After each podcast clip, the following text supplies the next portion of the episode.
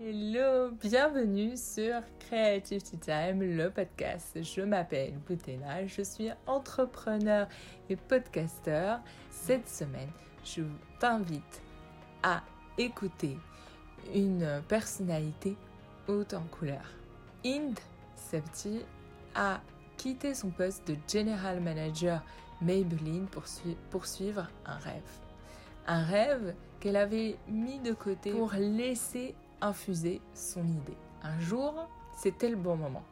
Elle nous partage comment, quand et pourquoi.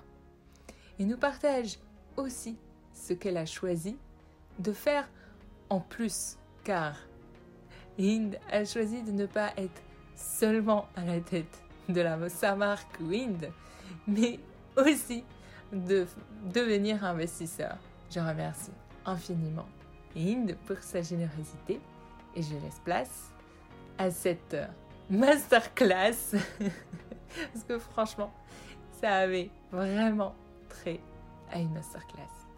L'entrepreneuriat a beaucoup de positifs, mais euh, ça a besoin d'un peu comme ils disent en anglais, une résilience qui est, euh, qui est différente parce que c'est pas linéaire. C'est ça, en fait. Ce qui fait que c'est bien, c'est que c'est pas linéaire. Et ce qui fait que c'est challenging, c'est que c'est pas linéaire. et, euh, et euh, voilà. Donc, il y a toujours, c'est que ça dépend comment tu, tu, tu, le vois. Et je pense que c'est surtout ce, se préparer psychologiquement à, cette, euh, à, ces vagues. Et je pense que même quand tu te prépares psychologiquement ces vagues, quand, quand ça, ça, monte, ça monte, quand ça descend, ça descend, c'est un peu difficile. Mais, euh, mais c'est the, big picture, c'est-à-dire pourquoi, enfin pour moi perso, c'est toujours de se dire pourquoi tu fais ça. Tu vas se mm. rappeler pourquoi. Pourquoi ça Il y avait une raison. Tu vois, cette personne euh, ne nous a obligés à, à, faire des choix. Donc, il se rappeler les raisons et le positif et, et savoir que c'est une que c'est une que c'est pas linéaire quoi euh, c'est exactement ça. Tu fais deux pas en avant, un pas en arrière, trois pas en arrière, euh, quatre euh, en escalier, tu descends, tu remontes, c'est n'importe quoi. Tu restes au rez-de-chaussée. Mais je pense qu'en fait, personnellement, je pense que, que dans l'entrepreneuriat, parce que c'est pas linéaire, il y a beaucoup de. Enfin, je pense que les gens ne se rendent pas compte à combien de travail il y a en background. Parce que ce n'est pas linéaire, justement. Il y a beaucoup de travail en background. Et après, souvent, l'accélération aussi est surprenante. Tu vois, des fois, c'est tellement slow, etc. Il suffit, en tout cas, les, exemples que je connais perso, il suffit de, juste avoir le bon timing, la bonne personne, la bonne rencontre, le, être au bon endroit au bon. Tu vois ce que je veux dire? Et tout d'un coup, c'est ça qui fuel. C'est pas, c'est pas proportionnel tu vois, les résultats que tu vois ne sont jamais proportionnels à aux efforts à l'instant T.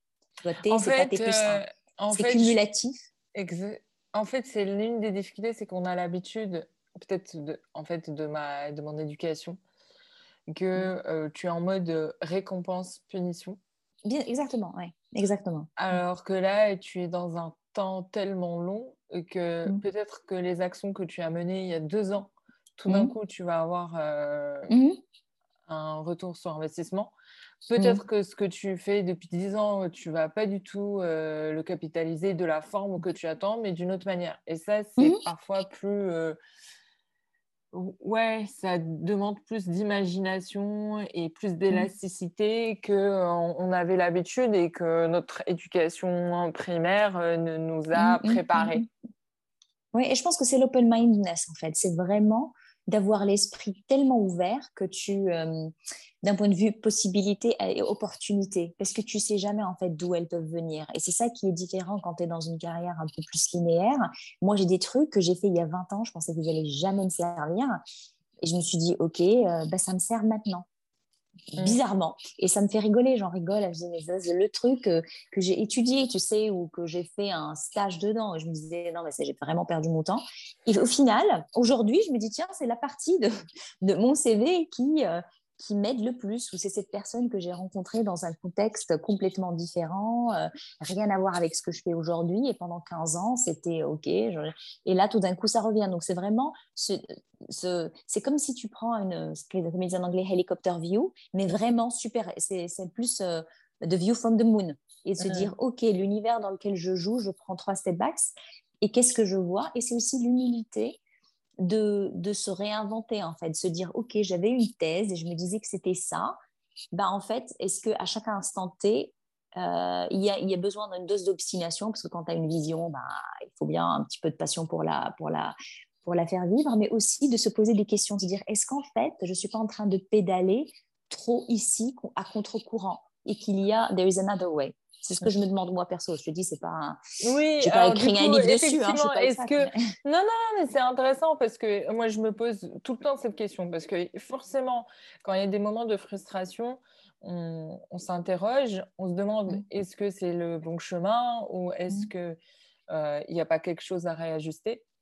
Mmh. Euh, est-ce que aujourd'hui euh, tu as validé des thèses où finalement certaines ont été remises en cause? Et lesquelles dans les deux cas? Je pense que quand tu es je pense que quand tu commences quelque chose de nouveau, il y a deux choses. Il y a le what et il y a le how, comme ils disent en anglais. Donc le what, c'est ta vision. C'est pourquoi un jour tu te lèves et tu veux faire quelque chose de, particulier. D'accord? Et tu as une motivation et c'est les, fois où tu te dis, oh, fait, je vois, je vois un gap ou je vois un besoin ou j'ai une, un, tu vois, un purpose personnel. C'est pour ça que je veux faire ça. Là où je me pose le plus de questions, et là c'est là où tu as le plus de réflexion, se dire oui, ce que je veux faire, c'est meaningful, c'est important, il y, a, il y a une place pour ça dans le monde. Après, ce que je, personnellement, ce que je, je regarde souvent et que j'adapte et que j'ai adapté, c'est le what, c'est comment y arriver.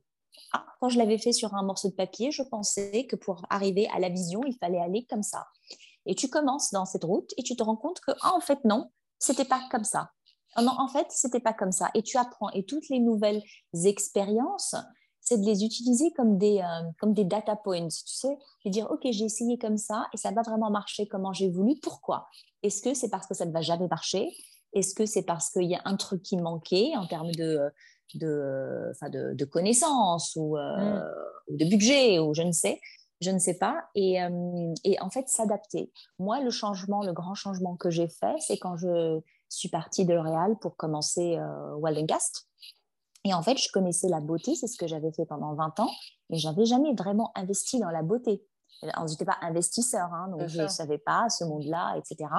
Donc tu commences et, euh, et, tu te dis, OK, aujourd'hui, mon job, c'est, euh, je veux investir. Un, est-ce que, deal flow, est-ce que je vais trouver les, les, entreprises ou les marques qui vont être, intéressés déjà de, nous parler? Et c'est là où tu fais la, presque le, proof of concept de l'idée qui est de Waldencast, qui était un peu de créer la, la, la, compagnie de beauté et de wellness du futur. C'est des marques authentiques qui, euh, qui, qui, répondent à un besoin consommateur, qui sont sustainable, etc., mais qui sont aussi ancré dans de, l'expertise opérationnelle. Ce qu'on voulait donner, ce n'était pas de l'argent, parce qu'il y a plein d'investisseurs, c'est donner de l'argent dans un contexte d'expertise opérationnelle en disant je vais ah. t'aider aussi à investir. investisseur. Exactement, c'était un, voilà, donc nous, on faisait des Series A, donc c'est quand les boîtes, elles ont entre 1 million à 15 millions de dollars et que tu es en train de, faire une, une, montée de fonds de à peu près 5 millions. Donc notre thèse, c'était il y a besoin, non, juste pas donner de l'argent à des, euh, à des, à des, à des, des, des, marques en early mm. stage, mais en fait de leur dire, de les aider, de dire voilà comment tu peux investir ton argent pour vraiment accélérer ta croissance, parce que c'est ce qu'on savait faire, c'était notre métier. Mm. Et au début, c'était un peu notre, notre hypothèse ou notre thèse. Et en a commençant, bah, c'est ce qu'on a validé très bien. Dire, en fait, on a pu voir plus de 500 marques dans le premier 12 mois, et puis j'ai arrêté de compter, parce que ce qu'on apportait, tu sais, ce qu'on a porté comme thèse en disant aux gens, moi, je vais t'aider, mais pas juste en te disant, c'est quoi tes KPIs et voilà de l'argent, vas-y. C'est te dire, je comprends tes KPIs et je peux t'aider à les comprendre encore mieux et je peux te, et je peux te, te donner de l'argent, mais aussi de l'expertise pour que tu puisses y arriver. Et je me suis rendu compte que comme on parlait le langage des gens, un langage opérationnel, pas nécessairement un langage financier, bah ça, ça cliquait. Et on a eu les 500 marques qu'on a rencontrées étaient purement du bouche à oreille. On n'a pas fait de démarchage, etc. Donc je me disais, OK, on a la vision. Comment tu faisais la rencontre? Comment se faisait la rencontre? Avec les marques Ouais. Ben en fait, dès qu'on a commencé, on a dit, bah voilà, on n'a même pas fait un grand lancement, on a mis notre site, on a changé nos, nos, nos bios. Et comme on connaît beaucoup de gens dans l'industrie, on a eu tout de suite une sorte de pool automatique de gens qui nous ont rencontrés. Pour nous dire, bah, en fait, voilà, qu'est-ce que vous faites? Voilà, la curiosité. Et le principe qu'on avait au départ, c'est de se dire, on ne refuse un premier café à personne on rencontre toutes les personnes qui veulent nous rencontrer. Donc, à chaque fois qu'une marche nous, démarchait au début vraiment juste de notre, de notre euh, réseau euh, professionnel ou de notre réseau LinkedIn, qui disait voilà, j'ai une marque de skincare, de make-up, de colo, et j'aimerais bien euh, vous rencontrer. Donc, on rencontrait tout le monde pendant une heure. Et pendant l'heure, c'était un des, des, plus gros learnings de, de, de l'année 2019 où on faisait ça. C'est qu'à chaque rencontre, ben, tu découvres une personne, une vision, une idée, un business plan et euh, des challenges et des opportunités. Donc, ce qu'on faisait, c'est qu'on avait des, on, on, y allait avec tout, euh, avec toute, euh, avec toute notre passion et on discutait avec quelqu'un d'autre sa passion et sa vision. Sur les 500 marques qu'on a vues la première année, on n'a investi que sur 7, donc ça te montre un peu le, le, le, le, pourcentage hein, mm. de, de, de, transformation qui était lié par nous, parce que toutes les, les, compagnies dans lesquelles on a voulu investir, on a, on a réussi à investir. Mais dans les, les restes, on n'a pas, le reste des, des marques qu'on n'a pas investi, on a utilisé l'or pour leur donner des conseils, pour leur expliquer. Si on n'investit pas chez toi, c'est parce que c'est trop, trop tôt pour nous, c'est pas le fit avec notre, euh, avec, avec notre, euh, avec notre savoir-faire. Il y a des choses qui sont pas dans notre expertise et on veut pas aller faire de la pharma, euh, tu as mm. des choses qu'on n'a jamais faites. On fait ce qu'on sait faire. Et, Ou de dire, oui, il n'y a pas un alignement de vision c'est la vision, c'est toujours la vision du founder. On n'arrive pas en disant voilà ma vision, c'est quoi ta vision? Et s'il y a un alignement avec la nôtre, ben on, mais l'idée c'était de toujours donner du conseil parce qu'on croit dans, dans, tout ce qui est karma. Et pour nous, ça nous vient naturellement parce que c'est ce qu'on a fait pendant 20 ans. Puis ça ne peut pas peut-être venir naturellement quelque d'autre. Si on peut les aider en leur disant bah, toi, regarde ta, ta distribution stratégie, toi, c'était formulation, toi, c'était prix, toi, c'est ton packaging. Pourquoi est-ce que je le ferais pas? Tu vois, ça ne. c'était euh, très généreux comme euh, posture, euh, on va dire, de rencontre. Mais c'est comment on est. C'est un peu le, c'est aussi un peu le, DNA de notre ce qu'on faisait quoi. C'est vraiment un, monde positif, généreux, etc. Donc, mais, là, tout ça pour dire. Pourquoi choisi l'investissement plutôt que le conseil? C'est un choix périlleux? Non, parce que oui, peut-être, mais parce qu'en fait, j'ai jamais été conseil. J'ai toujours aimé être opérationnel. Je, je, ne, j'ai fait, j'ai fait ça toute ma vie en fait. Donc tout ce que je sais, c'est faire. Et, euh, et notre, notre, on parle de notre, de notre thèse, c'était on investissait euh, au stade, comme je disais, de série A, et on était souvent un investisseur. On était le lead investor. Et avec mm. un lead investor, on avait un board seat. Et l'idée, c'était de pouvoir influencer quelqu'un qui, qui a un super business plan, qui super founder et qui dit, moi, je veux juste de l'argent, je veux pas de l'expertise, ça va. Je dis, ben, c'est pas pour nous. Il y a beaucoup d'argent, il y a beaucoup d'investissement dans la beauté. Donc, on n'est pas. Nous, ce qu'on voulait, c'était un peu être, être euh, aider euh, les entreprises ou les marques dans lesquelles on investit de, de contrôler leur, leur destin de façon plus, euh, comment dire En équipe. En équipe, voilà. On avait besoin de ce partnership parce que moi, j'ai besoin, c'est sur les marques dans lesquelles on a investi, certaines, j'ai fait moi-même le, plan de lancement. Je dis voilà le plan de lancement qu'il vous faut pour les trois, derniers, pour les trois prochaines années. Pour certaines, tu t'engages tu, tu, dans des shoots, tu fais ce que toi tu sais faire et on avait envie de faire ça. Euh, on voulait pas juste dire bah toi je pense que tu devrais tu as resté à un niveau de conseil où tu recommandes mais tu n'es pas là pour l'implémentation. Mmh. D'accord? Parce que de mon expérience dans la beauté, la seule stratégie, on dit souvent la seule stratégie que le consommateur ou la consommatrice voit, c'est l'exécution. Donc, tu peux donner tous les conseils en amont que tu veux. Si tu n'es pas là à dire c'est exactement comme ça ou être là ou accompagner pendant l'exécution, tu, tu rates 80% de l'opportunité. Et encore, on a voulu faire ce qu'on sait faire. À aucun moment, on a voulu être différent. On a dit, nous, ce qu'on sait faire, c'est qu'on a euh, collectivement, enfin, on était euh, enfin, on avait euh, euh, Michel, mon partenaire dans Waldencast, avait 25 ans d'expérience dans la beauté quand on a commencé. Moi, j'en avais 20. C'est ce qu'on sait faire. On a, on a, on a, on a, on a été opérationnel sur des marques petites, grandes, globales, locales. Et c'était ce qu'on apportait. Quand quelqu'un nous demandait une expérience qui était à l'extérieur de ce qu'on avait fait, ben, c'était pas, pas honnête de notre part de, de, de faire ça. Et euh, donc, ça, je sais ça répond à ta question. Oui, et du coup, euh, alors j'ai plein de questions forcément, on va essayer d'y aller petit à petit. je me mets d'abord à la place d'une auditrice qui a mmh. son business plan et qui peut-être dans la beauté ou pas, mais mmh. qui cherche potentiellement ou qui se prépare à des levées de série A, comment elle doit se préparer, quels sont les documents qu'elle doit préparer, mais surtout en termes de posture, chose qu'on ne dit pas forcément.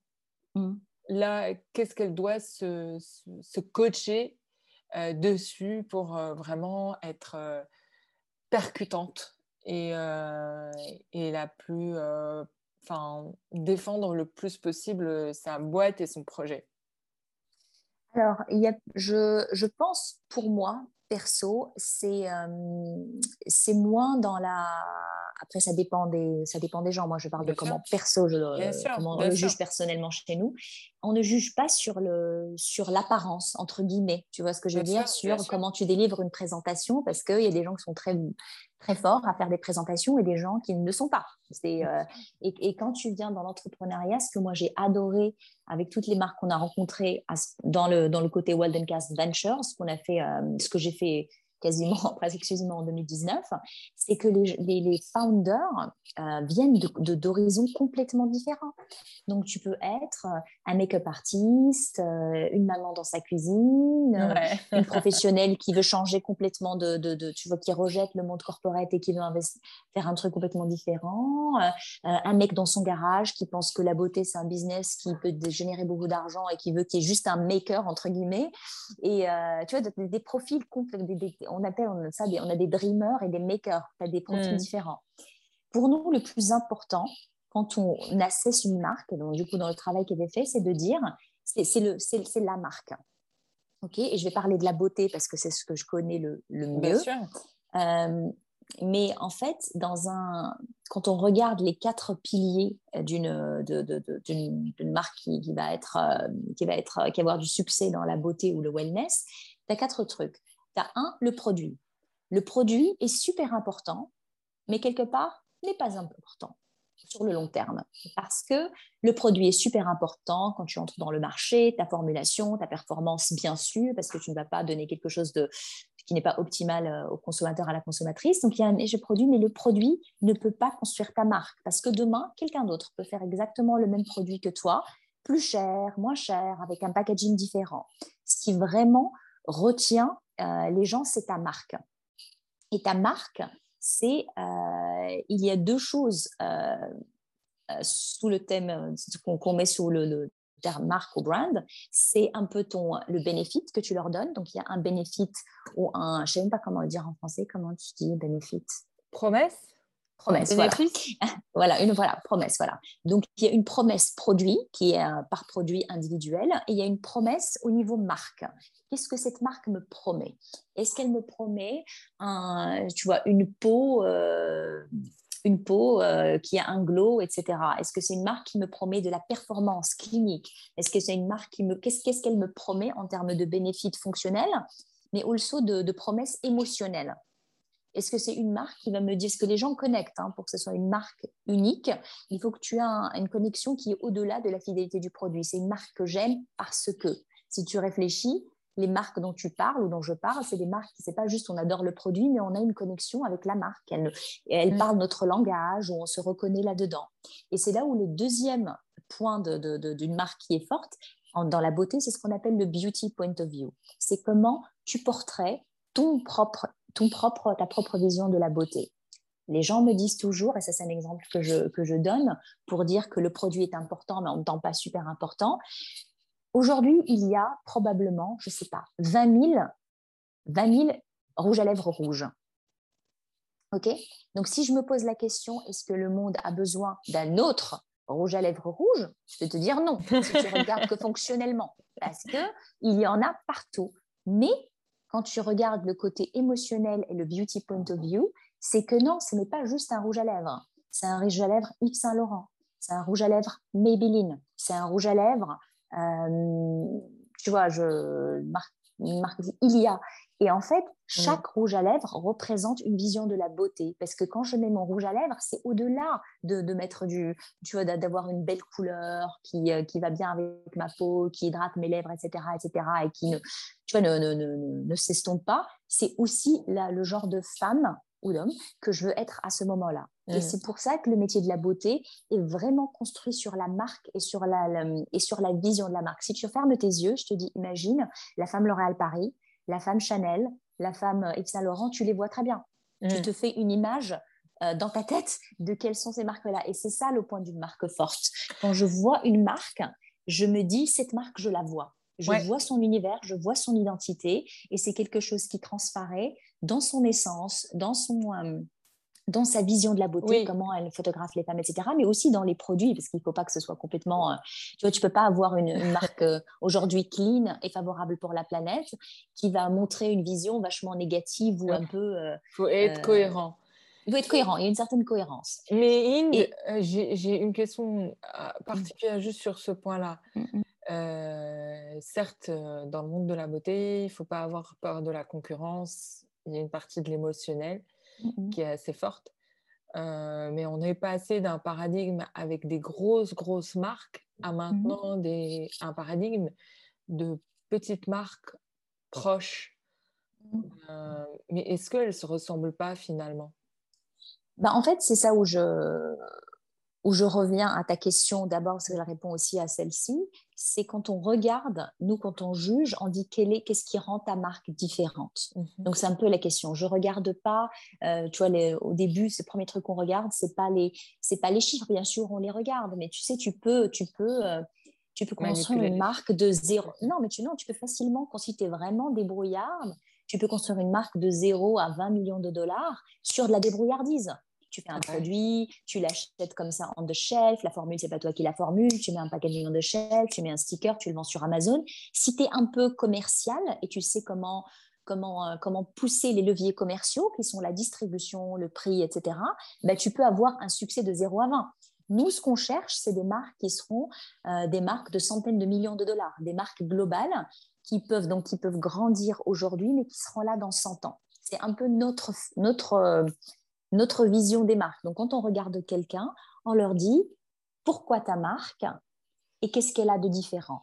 En général, on le voit déjà. Tu vois ce que je veux dire? C'est Mhm. déjà visible dans un peu l'architecture. Donc, ce que moi je donne en tant que conseil, c'est quel est, c'est Does the world need another skincare brand? Est-ce que le monde a besoin d'une autre marque de skincare Si je Mhm. le fais fonctionnellement comme ça, non, il y en a plein. Et là après, la raison, c'est de dire, mais qu'est-ce que toi, euh, qu'est-ce que ta marque apporte de différent? Si je prends l'exemple de Wind, par exemple, c'était exactement ça. Est-ce que j'ai travaillé dans du skincare toute ma vie, plein de marques? Est-ce que le monde a besoin d'une autre marque de skincare? Juste une autre marque de skincare? Non. Mais est-ce que le monde a besoin d'une marque de skincare qui allie haute performance de formulation et aussi une expérience sensorielle qui est, euh, qui est unique dans un univers et un point de vue de la beauté qui est inspiré du Maroc, de mes origines, que je ne vois pas, oui, je pense que le monde a besoin de plus de représentation dans la beauté d'une marque qui est née quelque part d'autre dans le monde, qui, qui, qui photographie, qui porterait la beauté différemment et qui aussi formule des produits qui aujourd'hui, dans un besoin qui n'est pas satisfait, tu pas un besoin de haute performance et de sensorialité. Ça, c'est cet exemple-là. Euh, mais la question, alors, euh, pour, pour te rejoindre euh, du coup Mhm. encore, est-ce qu'on peut construire euh, au moment où on arrive devant toi, donc, euh, donc niveau série A, généralement c'est au bout de trois ans mhm, euh, de création? Mhm, mhm. enfin, à peu près, corrige-moi si je me trompe, quel est le niveau au moment duquel ils arrivent vers toi? Est-ce qu'on a déjà le temps d'installer une marque différente et reconnaissable Oui. que le monde Tu va vite, mais non, tu, quand mais tu l'installes, tu l'installes sur un PowerPoint. C'est ta vision de départ. Des fois, on rencontre des gens qui nous disent Moi, je veux faire.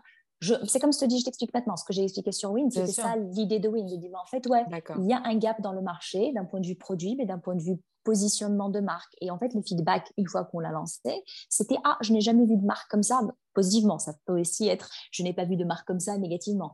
Pour rép- répondre à ton phénomène de indie brand, ce qui se passe aujourd'hui dans l'industrie et pourquoi on a rencontré 500 marques et on a investi dans 7%, c'est que les gens ne, ne lancent pas des marques, les gens lancent des produits. Oui. D'accord? Parce que ça n'a jamais été aussi facile que de lancer une marque de beauté qu'aujourd'hui. Tu lances un produit, tu vas, il y a beaucoup de contract manufacturing. Tu vois, tu y vas, tu fais un joli packaging la ou Bao, pas, tu peux le lancer demain. Tu vois, Ouais. tu peux le lancer enfin, dans- dans 9 mois ou dans 6 mois. Le problème, c'est ce qu'on voit, c'est souvent des marques qui sont installées que sur des produits. Et je dis, Mhm. mais c'est quoi ton, ta marque? Si je cache le logo, je peux penser à 50 d'autres. Donc, au final, il y en a qui seront plus successful que d'autres parce qu'il y a peut-être le, savoir-faire, un founder ou un CEO qui sait comment faire la distribution, le prix, etc. Mais je me dis, mais cette marque-là, elle sera jamais 100, euh, 200 millions de dollars parce que justement, c'est pas une marque, c'est un produit. Donc souvent, ce que les gens essayent de faire plus tard, c'est de construire un peu une marque autour d'un produit existant, mais c'est un, un, job qui est très difficile parce que tu dois avoir cette vision au départ. Donc nous, que ce soit parce qu'on voit beaucoup aussi de prix euh, de early stage ou even, enfin avant même de lancer, mhm. on n'investit pas, mais on leur dit. On leur dit, on reste en contact parce qu'on sait que c'est quelque chose pour nous. On mhm. dit, c'est une marque euh, c'est une marque qui a quelque chose. Aujourd'hui, si je regarde, on avait parlé euh, la dernière fois qu'on avait discuté, mhm. une marque, une, la première marque dans laquelle on a investi avec Waldencast, c'est Kirwise. C'est une marque euh, que j'adore. Voilà, j'adore les. Qui est top. Les bronzeurs, je vous les recommande, ils sont géniaux. c'est une marque exceptionnelle, si tu veux. Alors, c'est une marque exceptionnelle, et quand on a regardé, c'est une marque qui est encore, euh, qui est encore relativement petite, hein, c'est pas, pas une marque euh, vraiment globale, mais dès qu'on a rencontré, on avait vu beaucoup de marques, de, de qui, mais c'est quoi ces marques-là? Disent, moi je, suis fait, je fais du clean make-up. Je dis, mais moi j'ai pas envie d'acheter du clean make-up, j'ai envie d'acheter une vision de la beauté. Qu'est-ce que tu vas faire pour moi? Parce que je me réveille jamais un jour et je me dis, tiens, j'aimerais bien m'acheter un rouge à lèvres clean. Non, je me dis j'aimerais bien m'acheter un rouge à lèvres, je euh, je sais pas, orange ou, euh, ou un fond de teint qui est euh, glow. Enfin, tu vois ce que je veux dire? C'est basé sur le bénéfice. Et qui me fait sentir belle, en fait. Qui me fait sentir belle, exactement. C'est émotionnel. La beauté est avant tout une émotion. Donc, quand j'ai rencontré, j'ai vu les produits Carwise la première fois, je les ai vus dans un magasin où il y avait toutes les marques de, de Clean Beauty. Et c'est la marque où je me suis dit, tiens, le produit est top. Le, le, le make-up look et euh, j'adore parce qu'il est un peu comme ils disent en anglais skin first. C'est-à-dire c'est pas mm. juste du make-up c'est aussi quelque chose qui marche bien avec ta peau qui prend soin de ta peau etc c'est des, des, euh, des, teintes qui vont à tout le monde parce que le make-up artiste qui est Kirsten Kerwise avait cette obsession où elle voulait sa vision elle était make-up artiste et elle se rendait compte qu'à chaque fois euh, qu'elle mettait du make-up, du beau make-up sur ses modèles, le premier truc qu'elle faisait après un shoot ou un show, c'était de l'enlever c'est de l'enlever parce qu'elles avaient peur que ça leur fasse, tu leur donnes des boutons, que ça bloque mm. leur port, etc. Et elle s'est dit, mais en fait, moi, je veux changer ça. Je veux créer un make-up, et ça, il y a dix ans, avant que tout le... Je veux créer une marque de make-up qui travaille avec ta peau, qui est toujours, enfin, en anglais, universally flattering. et la formulation mm. qui vit avec ta peau, voilà. Et que du coup, la meilleure formulation pour ça, c'est une formulation organique parce que tu ne peux avoir cet effet-là avec la peau qu'avec des formulations très pures, etc. Et comme elle faisait ça, elle s'est dit, mais aussi mon belief personnel, elle est, euh, c'est une grande championne de, la, de, la, de tout ce qui est sustainability. Et elle me dit, ben voilà, si je, si, je, si je sors ma marque de make-up, je veux aussi avoir un impact positif sur la planète. Donc, elle a fait des packaging qui étaient euh, que tu pouvais euh, refillable, d'accord Oui, et qui sont très beaux en plus. Ils sont très beaux parce qu'à l'époque, le refillable, c'est ce que tu achetais tout ce quand tu pensais euh, organique, etc. Refillable, tu pensais Whole Food, tu vois, dans des, des packaging, carton, etc. Et c'est comme ça où elle a créé ce qu'on appelle nous le nouveau luxury. Donc quand on l'a vu, on s'est dit mais cette marque-là, elle est elle a un DNA qui est tellement authentique, elle a un look que tu reconnais, ce côté un peu euh, tu vois, frais, comme si tu n'avais pas du make-up, no make-up, make-up, qui, qui il y avait, il y avait tout en fait, tous les trucs. Il y avait des produits top, il y avait un make-up look, il y avait un, des, des promesses, euh, voilà, exactement, des promesses fonctionnelles et émotionnelles, parce que quand tu achètes dans le luxe, le packaging est important. C'est ça un peu le, Donc, tu euh, tu peux pas casser, dire aux gens, tu, je vais payer un, payer un prix de luxe pour quelque chose qui, qui est cheap. Donc, quand on l'a vu, c'était un peu ça. On l'a vu, on a vu 500 autres marques de make-up. Make-up, c'est la catégorie où on voit le plus de gens. Euh, qui les gens le plus de, de, marques. Et en fait, c'était un coup de cœur. Et on s'est dit, OK, cette marque-là, qu'est-ce qu'il faut leur apporter pour, euh, euh, grandir? Et en fait, ce qui leur manquait, c'était un peu l'expertise opérationnelle parce qu'il n'y avait personne dans l'équipe qui avait déjà bossé dans la beauté opérationnellement. Ah oui. ah oui. Donc il y avait une équipe de marketeurs, etc. Mais ça leur manquait. En fait, la beauté est un métier particulier. Si tu l'as pas fait, c'est très difficile de faire parce que c'est dans le détail. Et ce qu'on a fait, c'est qu'on les a aidés. Quand je dis que j'ai que j'ai designé le premier, le, enfin le, le, pipeline, c'était sur Kawa. Je dis ok, voilà ce qu'il faut faire, voilà les produits qui manquent euh, parce que je sais, euh, et voilà comment il faut les développer. Et on a aussi investi pour dans l'équipe parce qu'en fait on peut pas tout faire nous-mêmes, donc on recrute des gens pour ces entreprises-là. Et ce qui se passe souvent, c'est que tu as beaucoup de gens très qualifiés qui ont euh, qui ont peur de faire, ben, il y a un risque en fait de se dire voilà, je quitte mon job tranquillos et je vais dans une marque qui peut ne pas exister dans six mois. Et ce qu'on a vu avec Waldencast, c'est qu'ils font partie d'un plus grand, d'un plus grand écosystème Waldencast que tu vas pas et tu euh, et tu risques tout entre guillemets risque. Hein, c'est quand même pas un risque. Tu, contrôles ton risque quand même. Euh. Tu contrôles. Il est un peu contrôlé. Tu, tu parles à des gens qui connaissent, tu vois, Michel, moi-même, etc. dans le board. Donc donc voilà. Mais tout ça pour revenir à ta question, le plus important, c'est une définition de ta marque qui est précise et qui est unique et ça peut se faire sur un PowerPoint. Pourquoi ta marque existe? Qu'est-ce que tu fais que les autres ne font pas? Et ta vision, bien sûr, tout est dans la vision. Parce que nous, on investit dans un founder. et donc ça, ça, rejoint la question de la posture euh, quand même, mm. d'avoir de, la confiance et d'y croire et d'y aller avec les dents. Mais euh, est-ce que, euh, pour la question, parce que tu, tu, parlais assez souvent du founder, est-ce que la question d'être solopreneur ou pas, pour vous, c'est une question ou pas du tout? Solopreneur dans le sens un founder, un associé unique, euh, parce mmh qu'il n'a pas trouvé d'associé ou parce que c'est pas mmh. son profil. Euh, est-ce que pour vous, euh, vous préférez quand même les, les duos, les équipes d'associés plutôt que un Non, non, non. On n'a pas, on a aucun, en fait, on n'a aucun dogme dans tout ce qu'on fait. On n'a aucun dogme, mais c'est au cas par cas. Par exemple, on a dit qu'on ne qu'on n'investissait jamais dans le avant qu'une marque ne soit lancée. D'accord? Mmh Et parce qu'on fait du Series A, Series A, c'est ce qu'on a fait la, pour la majorité, mais on a fait deux exceptions. Deux exceptions parce qu'on a rencontré, euh, par exemple, une marque qui s'appelle Rivea, euh, qui a lancé en avril. On a rencontré le founder il y a, il y a un an et demi, euh, par hasard. Et, c'est une marque de skincare qui fait du skincare personnalisé. Ah, ok? Personnalisé en mesurant enfin, plein de paramètres de ta peau, etc. Et leur vision, c'est de démocratiser euh, un peu la dermatologie. Oui, Au lieu d'aller sur chez ton dermato, etc., ben, tu vas chez eux, ils te font un peu la consultation dermatologique dans, dans un, dans un pop-up qu'ils ont à l'instant ou, pour, dans le futur peut-être euh, de façon plus scalable. Et en fait, ils te font un diagnostic et te le font sur mesure. Donc, tu as une crème sérum, crème de nuit qui est, euh, entre guillemets, faite pour tes besoins j'avais rencontré moi personnellement la personnalisation, je n'y croyais pas. Je me disais, tiens, c'est un domaine qui est plus buzzy, je personnalise, je personnalise. Et je me disais, en fait, moi, je connais les consommatrices et les consommateurs, on personnalise déjà. Ce que toi, tu utilises Moutaina, c'est pas ce que moi j'utilise. Moi, j'utilise un sérum, une crème SPF, etc. Toi, tu peux utiliser un truc complètement différent. Donc, pour moi, c'est ça la personnalisation. Mais quand j'ai rencontré le founder, quand on a rencontré le founder, bah, déjà, il venait d'une vision qui était intéressante. Il avait, il avait un background intéressant qui était, qui était à la fois tech, donc il connaissait un peu tout le côté technique euh, qu'il fallait pour euh, les algorithmes, etc., etc., l'optimisation, mais il avait aussi un très fort background beauté. Donc il comprenait que la beauté n'était pas que fonctionnelle, que, que ça allait au-delà de dire aux gens, je vais te personnaliser. C'est de l'émotion. Et c'est ça que ça m'a ça m'a Je me dis, OK, en fait, je comprends. Le problème que j'avais avec la personnalisation, c'est que c'était fait c'était très euh, froid, très froid et fonctionnel. Comme un labo. C'est pas comme c'est comme les médicaments quoi. Les médicaments, tu les prends parce que tu en as besoin et c'est un truc désagréable, etc. Il a compris et il nous a expliqué sa vision qui était un peu plus, euh, qui était plus euh, ancrée dans la, dans la vraiment une compréhension de la consommatrice. Donc on a investi avant qu'il ne lance, mm. un an avant qu'il ne lance. On n'a jamais fait parce que sa vision était très percutante et il a pu nous expliquer en trois slides pourquoi il était différent, ce qu'il voulait faire était différent.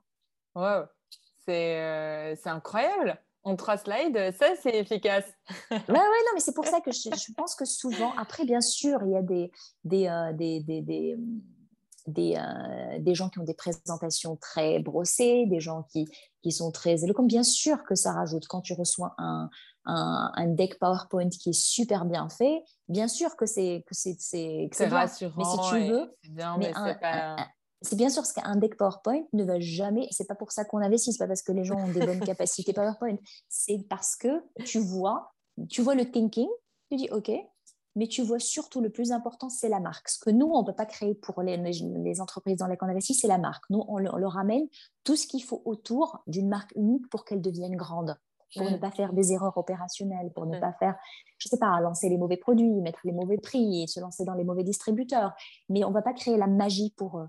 Et mm. souvent, quand on dit bah, roi de c'est dreamer and maker, c'est quand on regarde dans la beauté, il n'y a aucun succès global qui s'est fait d'une boîte qui a commencé, d'une marque qui a commencé, qui est devenue très successful, qui n'a pas, qui n'a pas eu un dreamer et un maker. Donc, tu as toujours un visionnaire, un rêveur, qui a une idée un peu folle, mais très tôt, il trouve un maker, qui est souvent un CEO ou quelque chose comme ça, qui les aide à, à, faire tous les trucs opérationnels, ne pas faire d'erreur. Donc, nous, quand on rencontre quelqu'un qui a une idée exceptionnelle, mais on se dit, bah, cette personne n'a jamais géré un business ou ne sait pas comment faire tout ça, bah, le premier truc qu'on fait, c'est qu'on recommande l'équipe qui va les entourer. On dit, bah, tu as besoin d'un CEO, tu as besoin d'un CFO, tu as besoin d'un je sais pas, d'un marketing, etc. Hmm. Euh, c'est le truc le plus important. C'est le plus important, c'est d'abord la marque, le DNA de la marque. Deuxièmement, c'est les gens.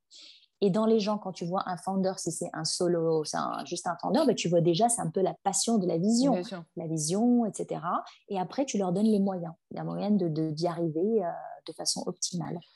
Et donc, toi, euh, quand même, en tant qu'investisseur, ça t'a appris énormément de choses pour euh, Wind? Comment ça s'est matérialisé? Est-ce que du coup, tu t'en rendais compte tout de suite de tout ce que tu apprenais ou finalement euh, tu continuais ton, projet petit à petit? Euh, Non, en fait, ça m'a ça m'a pas autant parce que oui, je le faisais avant Waldencast. C'était un peu mmh. c'est la raison pour laquelle j'étais partie, c'était de c'était de faire ce projet-là. Il nous ressemblait, ça s'appelait pas Wind, etc. C'était d'autres itérations.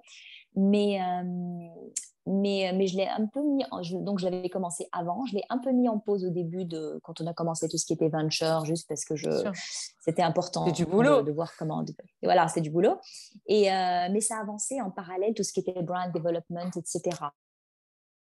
Je pense que euh, ce que ça m'a appris surtout, c'était moins quelque chose qui m'a qui m'a qui m'a qui m'a inspiré dans Wind, c'est c'est plus avoir plus conscience d'une des valeurs de Waldencast. Dans une des valeurs de Waldencast, on a la première valeur, c'est ambition with humility. Donc c'est un peu être très ambitieux, mais avoir un peu, euh, comment tu dis, être humble et comprendre aussi ses limitations. Donc ce qui mmh. était intéressant pour moi, c'est que j'avais euh, j'avais, euh, ce que je trouve intéressant, c'est de me dire, oui, on avait des grandes ambitions, j'avais des grandes ambitions pour Wind, j'ai des grandes ambitions pour Wind, mais un peu de, de, de... mais j'avais jamais commencé un truc de zéro. Et donc c'était beaucoup d'admiration pour tous les gens que j'ai rencontrés qui ont commencé, qui sont réveillés un jour et qui ont commencé un truc de zéro. tu vois, on dit, euh, tu es le premier à ouvrir la porte et à, tu vois, allumer la, allumer la lumière. Euh, donc ça m'a, ça m'a plus, euh, ça m'a plus préparé psychologiquement, je dirais, à tous les challenges, pas les challenges, à tout, à tout ce qui arrive avant. Si tu vois le temps que ça prend, le avant. Parce qu'une fois qu'une marque existe, c'est ce que je sais faire, tu vois, c'est ce que j'ai toujours, ça existe, tu pousses, etc. Euh, c'est les, les, les, drivers particuliers, c'est un peu cette, euh, un peu cette euh, humilité, humilité de dire, ok, je n'ai jamais, j'ai fait ça, j'ai fait la phase de, de, de, zéro, à peu, à peu près zéro à, à, beaucoup de croissance, mais j'ai jamais fait le avant, tout ce qui était l'importance de du, tout ce qui était setup opérationnel, d'avoir les gens. C'était très très important parce qu'on sait ce qu'on était, ce qu'on fait très bien. Ce qu'on fait très bien, c'est euh, c'est tout ce qui est marque, tout ce qui est produit. Euh, on connaît le digital, mais on n'a pas d'expérience de, de, Enfin, j'ai jamais vendu un, un, business digital de zéro. Vendre, Donc c'est un peu de t'entourer vendre euh, en direct, euh, c'est différent. Oui, c'est différent. Donc, en fait, c'est un peu la, la limité de comprendre aussi les compétences qu'on a et les compétences qu'on a recrutées. Donc, mm. qu'est-ce qu'on a priorisé en termes de recrutement d'équipe? Qu'est-ce qui, qu'est-ce qui va vraiment nous compléter et nous rendre successful et pas juste en se disant ouais, ouais, euh, on va y aller, on a déjà fait ça euh, mille fois, etc. Donc, c'est surtout ça le, donc c'est surtout ça le learning. Et, et moi, je le savais parce que tu vois, c'est pour ça que les, quand on j'avais beaucoup de sympathie pour les gens qu'on rencontrait parce que la question, la question la plus importante, c'est pourquoi? C'est le why. Mm. Si tu arrives à comprendre sur pourquoi, pourquoi est-ce que moi je vais investir chez toi? C'est pas parce que tu vas me montrer sur un Excel ou une slide que tu vas faire 150 millions l'année prochaine, parce que moi aussi je peux faire une slide et te dire que je vais faire 150 millions l'année prochaine. C'est pourquoi, c'est la vision ce que tu apportes de nouveau et c'est souvent très intrinsèquement lié au founder parce que c'est des je veux dire c'est des visions qui sont euh, qui sont très personnelles et des visions de la beauté qui sont euh, qui sont différentes. Donc, c'est c'est la plus. Je pense que si on arrive à articuler en trois, en trois bullet points, en trois bullet points de dire moi, ce que je veux faire, c'est ça, et voilà pourquoi j'ai une raison d'exister, c'est le plus important. Le deuxième truc que nous, on regarde au-delà des slides bien faits et tout, c'est quelle est ta grande vision? Qu'est-ce que tu veux faire? Au-delà de la vision de créer une global luxury makeup brand, blablabla, c'est de dire moi, je veux créer un, je veux être, euh, je veux créer un business familial. Ce que j'aime bien dans avoir ma propre boîte, c'est euh, c'est voilà, euh, je, suis indépendant, euh, j'aime bien prendre mes décisions moi-même, etc. Ok. Non, je veux, ou tu peux dire, je veux devenir global. Moi, j'ai fait ça pour conquérir le monde et je pense que, que ma marque a besoin d'être représentée dans chaque pays dans le monde et je veux que ça soit un billion dollar brand, etc. C'est des ambitions, pas des visions, des ambitions qui sont différentes et qui sont tout aussi respectables. Après, il faut des ambitions qui alignent avec les nôtres souvent, on a rencontré des, entreprises et je pense que c'est surtout, je pense peut-être que c'est un, point intéressant, j'ai vu beaucoup de marques aux États-Unis, j'ai vu beaucoup de marques en Europe notamment en Europe continentale. Et en fait, c'est ça le, la plus grande différence, je pense, parce qu'aux États-Unis, il y a tellement de, de, de, de c'est tellement plus naturel l'entrepreneurship. Oui tout le monde veut être entrepreneur. C'est vraiment un badge de, c'est vraiment le métier entre guillemets le plus euh, qui a l'air d'être le plus euh, le plus glamour. Il y a beaucoup d'argent qui va dans l'investissement, donc il y a donc ça, ça, il y a des succès. Les gens regardent les grands succès, les exits, etc. Donc les gens sont beaucoup plus euh, sont beaucoup plus ambitieux et sont beaucoup plus prennent beaucoup plus de risques entre guillemets. Quand je rencontre des marques en Europe, moi, je cherchais désespérément tu sais, une super marque française, espagnole, italienne, tu vois, parce que je pense que le mmh. monde a besoin de différence, quoi. De... C'était très difficile parce que souvent, tu avais des, des, des, des, marques avec des, des ambitions qui étaient plus petites qui étaient non, moi je veux toujours contrôler ma marque. Non, moi je veux, euh, je veux croître mon business à 5 millions de dollars. Je dis, OK, c'est très bien d'avoir un business à 5 millions de dollars, mais tu vois, mais c'est pas pour du investment, c'est pas du venture capital. Le venture capital, c'est, euh, il faut que tu aies des, des, retours sur investissement, donc il faut que tu aies des croissances qui soient, qui soient assez, euh, qui soient assez importantes. Donc c'est des conversations qu'on a, de dire, si tu sais très bien, c'est très respectable, et voilà les conseils qu'on peut te donner.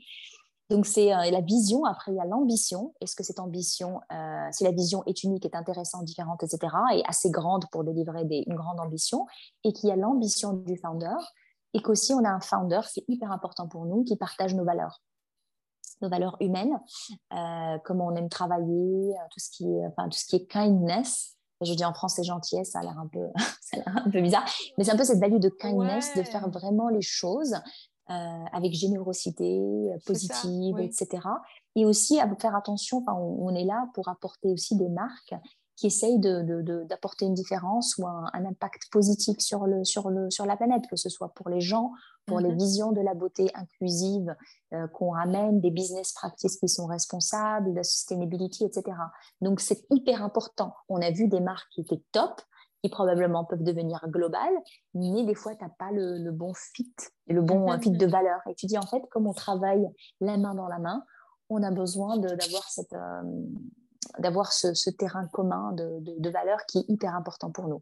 Donc c'est ça. Moi, si quelqu'un vient avec une super idée ou que je, qui pour moi, je, j'arrive à, à, voir le, le, point de différence, le why, etc que c'est un founder qui a des valeurs qui, qui, qui s'alignent avec les nôtres, qui a une ambition qui s'aligne avec la nôtre et qui aussi veut faire ce partenariat, c'est euh, 80% du travail fait. Ouais, et là, du coup, avec Wind, tu... ce qui est déjà un, boulot incroyable d'être investisseur, tu as ajouté la casquette d'entrepreneur. Euh, mm. Je suis entrepreneur aussi dans l'investissement. Hein. Ah oui, oui, oui, oui, oui, complètement. Euh, j'ai multiplié mes casquettes d'entrepreneur. Je me suis lancée dans tous les, dans tous les bains. Qu'est-ce qui t'a euh, vraiment challengé euh, de passer d'une grosse marque, enfin, d'un portefeuille de grosses marques, comme quand tu étais chez, chez L'Oréal, mmh au moment où là, aujourd'hui, tu es déjà à deux, trois produits chez Wind Comment, euh, comment tu te sens? Bah, En fait, c'est. Euh, je me sens très bien. Euh, je pense que... on est content. non, non, mais, non, mais c'est ça. En fait, c'est la réponse la plus importante. Je pense que quand tu pars faire quelque chose, il faut savoir pourquoi tu le fais. D'accord? Moi, quand j'ai décidé de partir de L'Oréal, que, qui était une que où j'ai eu un temps euh, fabuleux, j'ai travaillé sur des marques incroyables, avec des gens incroyables, j'ai adoré chaque moment que j'avais chez L'Oréal. Je suis partie parce que j'avais un besoin professionnel de, quand tu poses la question, qu'est-ce qui vient après? Je me disais, tiens, est-ce que je vais faire encore? J'étais general manager de Maybelline et SEO UK dans mon dernier rôle. Et je me disais, en fait, j'ai envie d'essayer quelque chose d'autre. J'ai envie d'essayer l'entrepreneuriat et, je vois qu'il y a des besoins dans, la beauté de, de, marques, de, de, positionnement qui n'existent pas. Et j'ai besoin d'essayer, euh, de m'essayer là-dedans. Et la première idée que j'avais, c'était Win, parce que je voulais un, relier un besoin personnel sur du skincare, où je pensais qu'il y avait besoin de performance et de sensorialité, mais aussi, c'était là où j'apportais le plus de moi-même. Tu vois, il y avait un peu mes origines marocaines, etc. Donc, c'est un peu pour ça que je suis partie. Et Waldencast est arrivé au même moment, parce que je pense qu'aussi, il faut croire un peu dans le, dans le timing. Et Waldenka, c'est arrivé un moment où euh, je décidais de partir pour faire Wind et, euh, euh, et, Michel, qui était mon, boss chez, chez, chez L'Oréal, après mon mentor et ami, on a eu cette conversation au moment où moi je, je vous disais, je voulais faire Wind. Il me disait, ben, en fait, lui aussi, il avait cette idée de créer un truc qui était au-delà d'une seule marque. C'était créer une plateforme pour la, la, la compagnie de la, de, de la beauté de demain. Quoi. Et c'est là où, en fait, je me suis retrouvée embarquée dans l'aventure Waldencast. Elles sont arrivées en même temps. Donc, en fait, je suis partie de L'Oréal pour faire Waldencast et Wind. Et Wind est partie euh, dans Waldencast parce qu'il y a, il y a Waldencast Ventures où on a fait de l'investissement. Il y a Waldencast Brands, où on crée des marques de zéro. Et il n'y a pas que Wind. Wind, c'est ma première marque, mais j'ai d'autres marques aussi qui, euh, sur lesquelles on travaille. Et en fait, l'idée, c'était... Euh, je savais pourquoi je partais. Je savais parce que je partais parce que j'avais un challenge professionnel. Euh, qui m'intéressait, qui était de construire quelque chose de zéro et de peut-être avoir un impact un petit peu plus important euh, de, de, ma vision personnelle, faire un projet de A à Z, etc. J'étais prête à prendre le risque, parce que c'est quoi le risque? Dire, je, Tu le fais, tu, me dis, c'est un, une expérience que, que j'ajoute à mon, à mon expérience. Donc, c'était pas, j'étais pas trop, euh, trop stressée là-dessus. non, et en plus, si tu veux, la valeur que j'avais pour moi qui est la plus importante, c'est la liberté. J'aime bien me sentir libre de, euh, de mon destin. Et je me suis dit, tiens, je vais, je, mon destin ou mon succès va dépendre des deux personnes en quelles j'ai le plus de respect professionnel. Donc, euh, pour moi, c'était pas très risqué. C'est génial d'avoir rencontré. C'était génial. C'était très bien. Cet alignement des planètes et des ambitions, c'est. Mais il faut. Et j'y crois beaucoup parce que des fois, je me dis, tu sais, l'idée de Wind, la première fois que je me suis dit, je vais faire une marque de skincare, c'était il y a 15 ans. Et je ne l'ai mm. pas fait il y a 15 ans parce que, euh, je sais pas, ma génération, on ne s'était pas faire de l'entrepreneuriat, attention, tu vas à l'école, tu fais ça, c'était vraiment codifié. Donc, ça ne se faisait pas, c'était moins facile. Donc, si tu veux, des fois, je regarde et je me dis, ah putain, pourquoi je l'ai pas fait il y a 15 ans? Eh ben, En fait, non, parce qu'il y a 15 ans, ça ne serait pas fait de la même façon. Donc, les choses arrivent quand elles devront arriver. Mm. Et c'est là où je me dis, oui, 15 ans plus tard, euh, les premiers, euh, probablement Wind il y a 15 ans n'aurait pas été aussi bien, parce que j'aurais pas eu personnellement autant d'expérience. Et, euh, et, aussi d'avoir le, timing d'un partenaire, d'un d'investisseur aussi, etc., qui, qui arrive au bon moment. Mais au final, il faut savoir pourquoi tu le fais. Parce que ce que je te disais au départ, il y a, il y a toujours une vague, parce qu'en fait, là, euh, même quand tu sais ce que tu fais, il y a toujours l'incertitude, puisque ce n'est pas, un, pas un job linéaire, euh, que ce soit dans l'investissement, que ce soit dans les marques qu'on crée, Wind et autres. Donc, il faut savoir pourquoi tu le fais. Il faut savoir qu'est-ce qui te motive. Et une fois que tu as cet alignement dans ta tête de je l'ai fait pour ça, euh, moi, pour, par exemple, je ne recrutais pas d'avoir mon grand bureau avec ma carte de visite que tout le monde euh, connaissait. Tu vois, j'ai travaillé. Euh, justement, quand on, quand on investit, on, dit, on disait aux gens, on est des entrepreneurs comme vous. Pendant un an, plus d'un an, un an et demi, je vois, j'avais pas de bureau fixe parce que je n'avais pas besoin d'un bureau fixe. Je passais les trois quarts de mon temps dans Ventures à rencontrer des gens, etc. Donc euh, voilà, je suis partie d'avoir un bureau, une salle de réunion avec une semaine très codifiée en termes de meeting, etc., etc., à quelque chose où j'étais, euh, bah, je sais pas, euh, toute seule, enfin chez moi ou avec mon partenaire quand on rencontrait des gens, etc. Mais, ça, m'a jamais, euh, ça m'a jamais traversé parce que je savais très bien ce que je choisissais. Il y a toujours des choses que tu prends et des choses que tu laisses derrière. Et il faut juste que cette, que cette, euh, que cette balance soit positive. Donc moi, quand je, regrette, quand je regarde, je, euh, je me, déjà en tant que qualité personnelle, je ne regarde jamais en arrière ou regrette. ou, une fois que j'ai pris une décision, c'est la bonne décision. Si tu vois ce que je veux dire? C'est comme ça.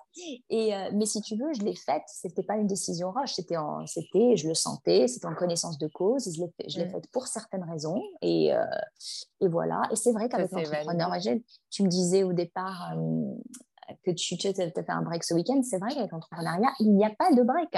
C'est du H24 euh, tous les jours parce que c'est ton business, c'est toi. Tu vois, il y a pas de gens qui disent, ça, il faut qu'on en, en, parle parce que on va dire que j'ai fait un break et là encore tout à fait relatif, c'est-à-dire mmh. que j'ai mmh. ralenti. Mais comment toi, du coup, tu arrives à te ressourcer? Euh, Alors, deux choses. moi, je, je m'estime extrêmement chanceuse mon métier est aussi ma passion. Tu vois, ce que je fais dans mon temps libre, c'est aussi des trucs de beauté. Tu vois, ce qui euh, euh, faire de la recherche sur les dernières marques, les derniers produits, les essayer, aller tous les week-ends. Tous les week-ends, je vais dans des. Euh, quand je suis à Londres, je vais chez, chez Space NK ou Harrods ou Selfridges. Quand je suis aux US, je vais à Sephora. J'adore discuter avec les beauty advisors. C'est un de mes. tous les week-ends, tous les week-ends, j'y vais et c'est quoi les derniers produits? Et qu'est-ce que ça fait? C'est ma passion et c'est ce que donc je suis je suis H24, mais quelque part, c'est un peu la, fusion parfaite de ma passion personnelle avec le, travail que je fais. Et c'est un truc pour lequel je suis extrêmement, euh, extrêmement reconnaissante. Pour me ressourcer, pour moi, c'est deux choses. C'est euh, les gens. Donc, c'est les gens euh, que j'aime. Donc, le lockdown était un peu difficile. rentrer au Maroc, régulièrement parce que c'est là où je me ressource vraiment, ma famille, les gens que j'aime, le pays, les odeurs, enfin tous les trucs quoi. Donc c'est hyper important pour moi cette histoire de d'être à la maison entre guillemets avec les gens que j'aime.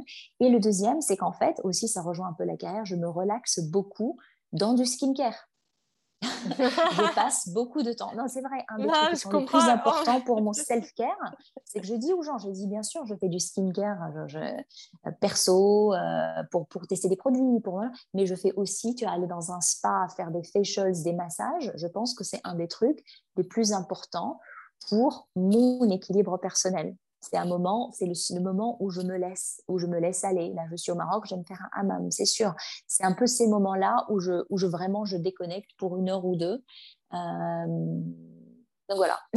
non, mais je, je, me retrouve aussi beaucoup dans ce que tu dis. Euh, tu sais, il y a une période, je ne sais pas si ça t'est arrivé à un moment toi aussi, mais en gros, après, euh, pendant la grossesse déjà, je faisais hyper attention à ce que je mettais. Mais euh, mmh c'est là où j'ai beaucoup, euh, je me suis beaucoup investie sur le clean. Et puis euh, après, en fait, l'accouchement, comme beaucoup de femmes, c'est pas que je me suis laissée aller, c'est juste que j'étais mmh. complètement happée. Je n'arrivais pas mmh à trouver du temps. Je me sentais pas encore complètement à l'aise avec les anciens produits. Il y a tout un passage d'ajustement. Ce qui est fou, c'est qu'en fait, au moment où je commence à me dire non mais là, en fait y a un moment où il faut que tu, tu te sentes mieux. Mmh. Le premier euh, moyen que j'ai utilisé, ça a été vraiment d'instaurer mon, réinstaurer mon rituel beauté mmh. chaque mmh. jour. Mais comme, euh, comme si ma vie en dépendait. ouais. Et encore, fais pas tout. C'est hyper important. C'est important. C'est hyper important. Et je pense que souvent, enfin, je, je dis souvent quand on. Euh, moi, j'adore, j'adore l'industrie de la beauté. Je trouve que c'est une industrie incroyable. Déjà que c'est un, une industrie passionnante pour, euh, pour en faire une carrière, mais, mais j'adore parce que c'est une industrie tellement humaine.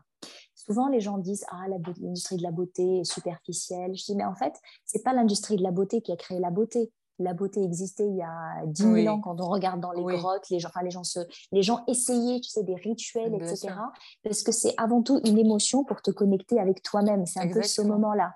Et moi, pareil que toi, je me rappelle, euh, enfin, un des, des, premiers trucs, euh, là, je disais, pour me, pour me ressourcer, c'est un peu le hammam, etc., les spas. mais c'est hyper important. Je veux dire, c'est un des trucs que je protège le plus, le plus religieusement dans ma dans ma journée le matin, le soir, parce que ça ponctue. Tu, tu set de tone, entre guillemets, euh, comme, comme ils disent en anglais. Et euh, non, c'est hyper important. Et je pense que des fois, on oublie euh, les bénéfices, les, les, les, les ouais, les, promesses émotionnelles aussi que les marques doivent communiquer quand elles, quand elle, quand elle se positionne. Mmh. Dis-moi, euh, j'ai une question. Est-ce que euh, quand tu as annoncé ta décision de partir de L'Oréal, euh, comment ton entourage a réagi? C'est pas évident de le faire après 20 ans d'expérience et même plus, et de, de faire ce choix-là alors que d'autres, on va dire, chemins peut-être un peu plus confortables s'ouvraient encore à toi? Bah en fait, alors, ma philosophie dans, le, dans, la, dans la vie, c'est que c'était des décisions personnelles. Et en fait, je n'ai consulté pas grand monde dans ces décisions-là, exactement pour ce que tu dis, en fait. Parce que c'est des décisions tellement personnelles. Tu... Moi, j'aime bien les prendre sans, sans, sans bruit, sans bruit de fond. Tu vois ce que je veux dire? bruit de fond ou de doute. Je me connais très bien. Je suis assez grande après 20 ans d'expérience. et toutes ces années-là, c'est qu'aussi on est un peu plus mature dans ses propres euh, on a plus confiance en soi hein, et dans ses capacités à prendre des décisions, euh, bonnes ou mauvaises. Donc, j'ai pas beaucoup consulté. J'ai pris ma décision et après, je l'ai annoncé, je pense, pas quand j'ai démissionné. J'ai annoncé quand quasiment la semaine, euh, parce que j'ai démissionné, je suis restée six mois de plus. Je l'ai annoncé la semaine où je partais. J'ai dit, voilà, voilà, je pars de là et je vais faire ça. C'était un, c'était un, c'était un fait et je n'ai pas vraiment, tu sais, il y a aussi une question de, de protéger tes, euh, ton énergie en fait. Je me dis, je ne peux pas expliquer. Ben, j'ai à mon âge, euh, j'explique pas les décisions. Je me dis voilà, c'est comme ça. Et je n'ai pas vraiment, euh, je n'ai pas cherché ou j'ai pas encouragé. Voilà, j'ai pas encouragé le feedback. Parce que qu'est-ce que tu veux que c'est cette décision, toutes les décisions personnelles ne nous concernent que nous, à moins que ça ait un impact mm-hmm. très important sur, sur notre entourage. Mais là, je ne pensais pas que c'était le cas. Et tu l'as anticipé aussi financièrement, j'imagine. Euh. Bien sûr, après c'est une question de planning, exactement. C'est une question de planning et tu voilà, tu fais des décisions. On est, on est responsable de, on a des familles, on a des, on a des responsabilités. Et, euh, et, je pense dans des trucs comme ça, c'est prendre sa décision par rapport, en tout cas pour moi, c'est je l'ai prise par rapport à moi-même. Je dis ok, qu'est-ce que je veux faire, comment je le sens, quels sont mes risques, quels sont mm. mes, quels sont mes fears? Euh, et, et, aussi des gens, c'est aussi l'entrepreneuriat et n'est pas pour tout le monde. C'est pour ça que je dis souvent aux gens, quand j'avais des, des, amis qui me voyaient après me dire oh, mais ça a l'air super, euh, tu t'amuses et tout. Je dis oui, je m'amuse, mais c'est pas pour tout le monde. Parce que ce que tu vois, c'est un peu le côté Instagram. Tu vois ce que je veux dire? Non, mais j'adore, oui, c'est ça. C'est toujours les gens. Les, gens, voient pas ce qu'il y a derrière. C'est ça, et ils disent euh, non, mais tu as l'air de kiffer. Oui. mais oui.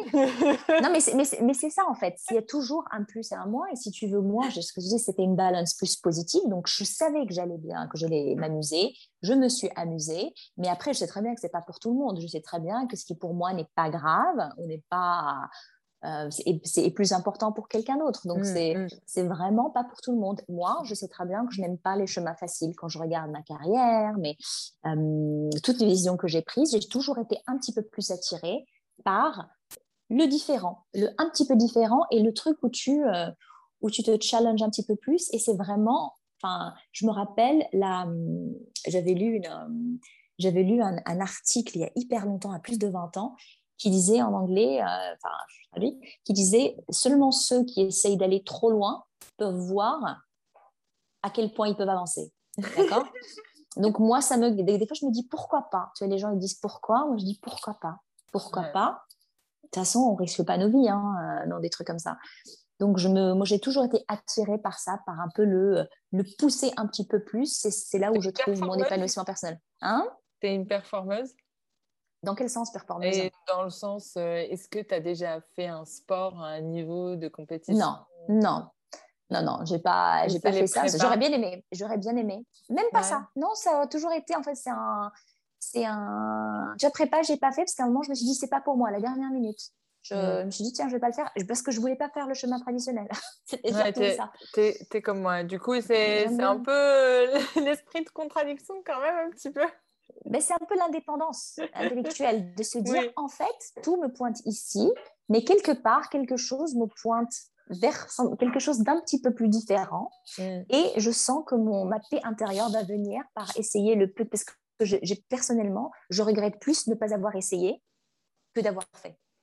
Donc, je ne peux pas vivre. je me disais, c'est ça mon cauchemar. C'est de me dire, dans 20 ans, je me réveille, je me dis, ah, j'avais pensé, mais, mais, mais, j'ai pas pu parce que ça, c'est quelque chose avec lequel que moi, je ne peux pas gérer. Je peux très bien gérer. J'ai essayé et on... on a trouvé une façon de faire marcher. Mm. Peut-être pas celle que je pensais au départ, mais, euh, mais quelque chose d'un peu différent. Donc voilà. J'ai deux dernières questions qui sont peut-être un peu longues, mais essayons de les, mm. de les, de mm-hmm. les développer. Euh, mm-hmm. La première qui revient assez souvent, c'est est-ce qu'on est obligé, obligé aujourd'hui pour construire une marque de l'incarner personnellement ou avec l'équipe? Parce que en particulier dans le monde de la beauté, on va dire que même euh, la tendance c'est d'être euh, d'obliger un peu l'équipe euh, à porter les produits, à être des ambassadeurs, voire l'entrepreneur lui-même. Mmh. Et est-ce que c'est vraiment le passage obligé aujourd'hui avec le mélange entre l'influence, la marque, tous ces sujets-là et qui va découler avec une autre question mmh. concernant le mmh. retail? Je, je te laisse mmh. déjà développer ton nom. Donc, donc, donc la réponse, euh, enfin la short, euh, la réponse en, bref, c'est non. Je pense qu'il y a différents business models, d'accord? Euh, Incarner quand tu es founder-led dans la beauté et tu peux bien incarner ta marque et tu as ton propre followship, etc., etc., est quelque chose d'intéressant. D'accord? Mhm. Parce que ça te permet, c'est tu es le, en tant que founder, tu es un des meilleurs, un des meilleurs outils de ta marque. D'accord? Parce que tu la connais mieux que personne, tu peux en parler mieux que personne. Donc, si tu as les, les, les capacités, tu es à l'aise en, en, public, tu as ou tu as un certain followship, ou tu vas en développer un, ou c'est pour ça. Tu as des founders qui sont plus euh, qui, aiment, qui aiment être visibles ou qui sont déjà visibles, ça peut aider le démarrage de la marque parce que tu les journalistes aiment bien parler aux founders, euh, les mhm. consommateurs ou consommatrices veulent avoir accès. C'est normal, c'est un, un, gage d'authenticité. Après, ça ne veut pas dire euh, construire une marque à ton image ou construire une marque avec ton nom. If, if anything, je pense que ça, ça devient un danger. Pourquoi? Parce que dans le temps du social media, tu as un founder qui est tellement linké par nom, etc., à une marque, et les choses peuvent, peuvent dérailler très, très vite. il, suffit d'un, voilà, il suffit d'un mauvais événement, surtout pour les grandes, pour les investisseurs. Je ne parle pas pour l'entrepreneur lui-même, mais quand tu investis, tu investis sur cette personne-là, sur son nom, et que ça intérêt cette personne n'a intérêt à ne jamais avoir de scandale en PR, en influencer, d'être photographié au mauvais moment, etc. etc. Donc c'est un peu, tu vois, il y, a beaucoup de risques qui viennent avec ça. Mais surtout pour construire une marque à des centaines de millions de dollars, c'est pas évident d'avoir la personnalité qui va la. Parce que quand tu bases, quand tu, tu, tu fais une marque un peu qui est basée sur ton founder, le founder t'aide avec les, les premiers early adopters, quoi. Des gens qui comprennent, qui aiment, qui gravitent. Donc, ça te donne un peu ce boost au départ, mais, mais ça peut devenir une barrière quand tu, quand tu veux aller en, Chine, aux États-Unis, où personne ne connaît le founder. Parce que, donc, au final, je pense que ce n'est pas, pas nécessaire du tout. Dans certains cas, ça aide. Dans certains cas, c'est neutre. Dans certains cas, euh, c'est vraiment au cas par cas. Après, l'équipe qui utilise les produits, moi, je ne pense pas que c'est utiliser les produits en tant qu'ambassadrice. Moi, j'ai jamais vu ça. je je ne l'ai jamais vu fait. Donc, euh, je te montrerai. Euh, non, mais tu vois, j'ai jamais vu fait ou poussé. Tu vois ce que je veux dire? Ce que je sais, c'est que c'est un métier de passion. Et quand, quand tu veux être. Et c'est un métier de, de la beauté qui, on, on dit, qui marie les deux, l'art et le commerce. Euh, et, souvent, tu as besoin d'être, d'aimer la catégorie. C'est très, très difficile de réussir dans la beauté si tu n'aimes pas la beauté. Si tu n'aimes pas la beauté, si tu aimes la beauté, ça veut dire que tu vas essayer les produits, tu vas être dedans, que tu vas savoir, vouloir savoir ce qui est nouveau, tu vas aller passer tes week-ends chez Sephora, Space Key, etc. Il y a un, il y a un besoin naturel euh, de vouloir faire ça. Ça ne veut pas dire que tu réussis dans la beauté si tu aimes bien te maquiller, c'est pas ce que je dis. Dire que tu as besoin bien sûr d'un truc technique, opérationnel, mais c'est normal, c'est un, une industrie qui est drivée par la nouveauté. Moi, je vais, tous les, je vais parler tous les week-ends euh, à des billets parce que je veux savoir ce que les consommatrices et les consommateurs disent. Je veux savoir quand ils essaient des nouvelles formules. C'est une façon d'avoir de, de l'insight. Donc, tu as besoin d'être connecté et tu as besoin d'avoir une passion pour ta marque. Moi, de ce que j'ai vu, c'est que naturellement, quand tu bosses sur une marque, tu t'imprègnes des valeurs de ta marque. Tu, tu deviens, on m'a jamais demandé, mais quand j'étais sur L'Oréal Paris, je mettais du L'Oréal Paris. Quand j'étais sur, sur Redken, je mettais des cheveux Redken. Quand j'étais sur Maybelline, je mettais du Maybelline. Personne ne m'a jamais demandé, mais on est en train de développer tellement de produits, tellement de campagnes. Si je suis pas satisfaite sur moi-même, pourquoi je vais aller essayer de convaincre d'autres consommatrices? Tu vois ce que je veux dire? C'est mm. plus cette idée-là. Si toi, tu n'es pas passionné, tu n'es pas convaincu, pourquoi tu essaies de les vendre à quelqu'un d'autre? Tu vois, ça, c'est plus cet angle-là. Oui. Voilà là. En, je, je, comprends et, et tu m'as fait un pont sur ma dernière question avant celle des ressources et des livres, euh, celle sur comment tu vois l'avenir du retail.